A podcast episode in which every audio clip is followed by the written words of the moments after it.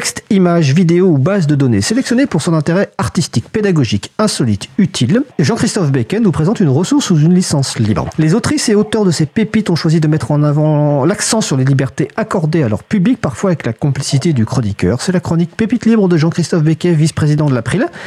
Jean-Christophe, tu es avec nous au téléphone? Oui, bonjour à tous, bonjour à toutes. Le braille, du nom de son inventeur, est un système d'écriture présenté pour la première fois en 1829. Il permet aux personnes, aveugles ou malvoyantes, de lire à travers des points en relief perçus de manière tactile avec la pulpe des doigts. Chaque caractère est représenté sur une matrice de 6 points disposée en deux colonnes offrant 63 combinaisons. Embosseuse est le terme consacré pour désigner une machine à écrire en braille. Et braille rap est une embosseuse dont le procédé de fabrication est partagé sous licence libre. Ce partage s'appuie sur la licence CERN Open Hardware License version 1.2. Il s'agit d'une licence copyleft pour le matériel libre proposée par le Centre européen pour la recherche nucléaire de Genève. Vous pouvez ainsi utiliser BrailleRap librement, construire la vôtre et même la vendre. Les différentes étapes de la fabrication, impression 3D, découpe laser des planches, préparation mécanique et électronique, assemblage, sont documentées et les plans disponibles sur le site web braillerap.org. Le projet s'appuie également sur des logiciels comme NetBraille pour la transcription des textes en braille et Marlin Firmware pour la gestion de la carte contrôleur, tous deux sous licence libre GPL.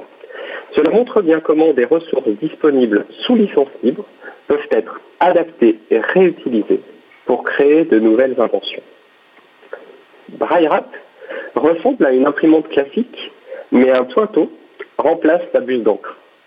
Le bruit de son fonctionnement rappelle nos anciennes imprimantes patricielles. La machine permet d'embosser sur du papier 160 grammes, mais aussi sur divers supports comme une feuille de plastique ou d'aluminium. En plus des caractères, la braille rap c'est embosser des contours. On peut donc réaliser des dessins, mettre en relief des plans ou des cartes. Pourquoi en faire une interroge les auteurs? Je retrouve dans les réponses proposées l'esprit des quatre libertés du logiciel libre. Parce que vous en avez besoin, parce que quelqu'un en a besoin pour apprendre à assembler une machine numérique, pour expliquer comment en assembler une, pour l'améliorer et participer au projet. Le projet RIAP a vu le jour lors du Fabricarium, un événement organisé par My Human Kit en 2016. L'association My Human Kit a pour objectif de faciliter le quotidien des personnes en situation de handicap et leur redonner du pouvoir d'agir.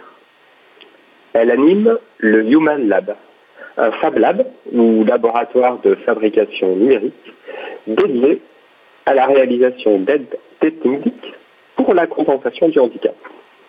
L'objectif est d'offrir un espace de recherche et de partage de solutions.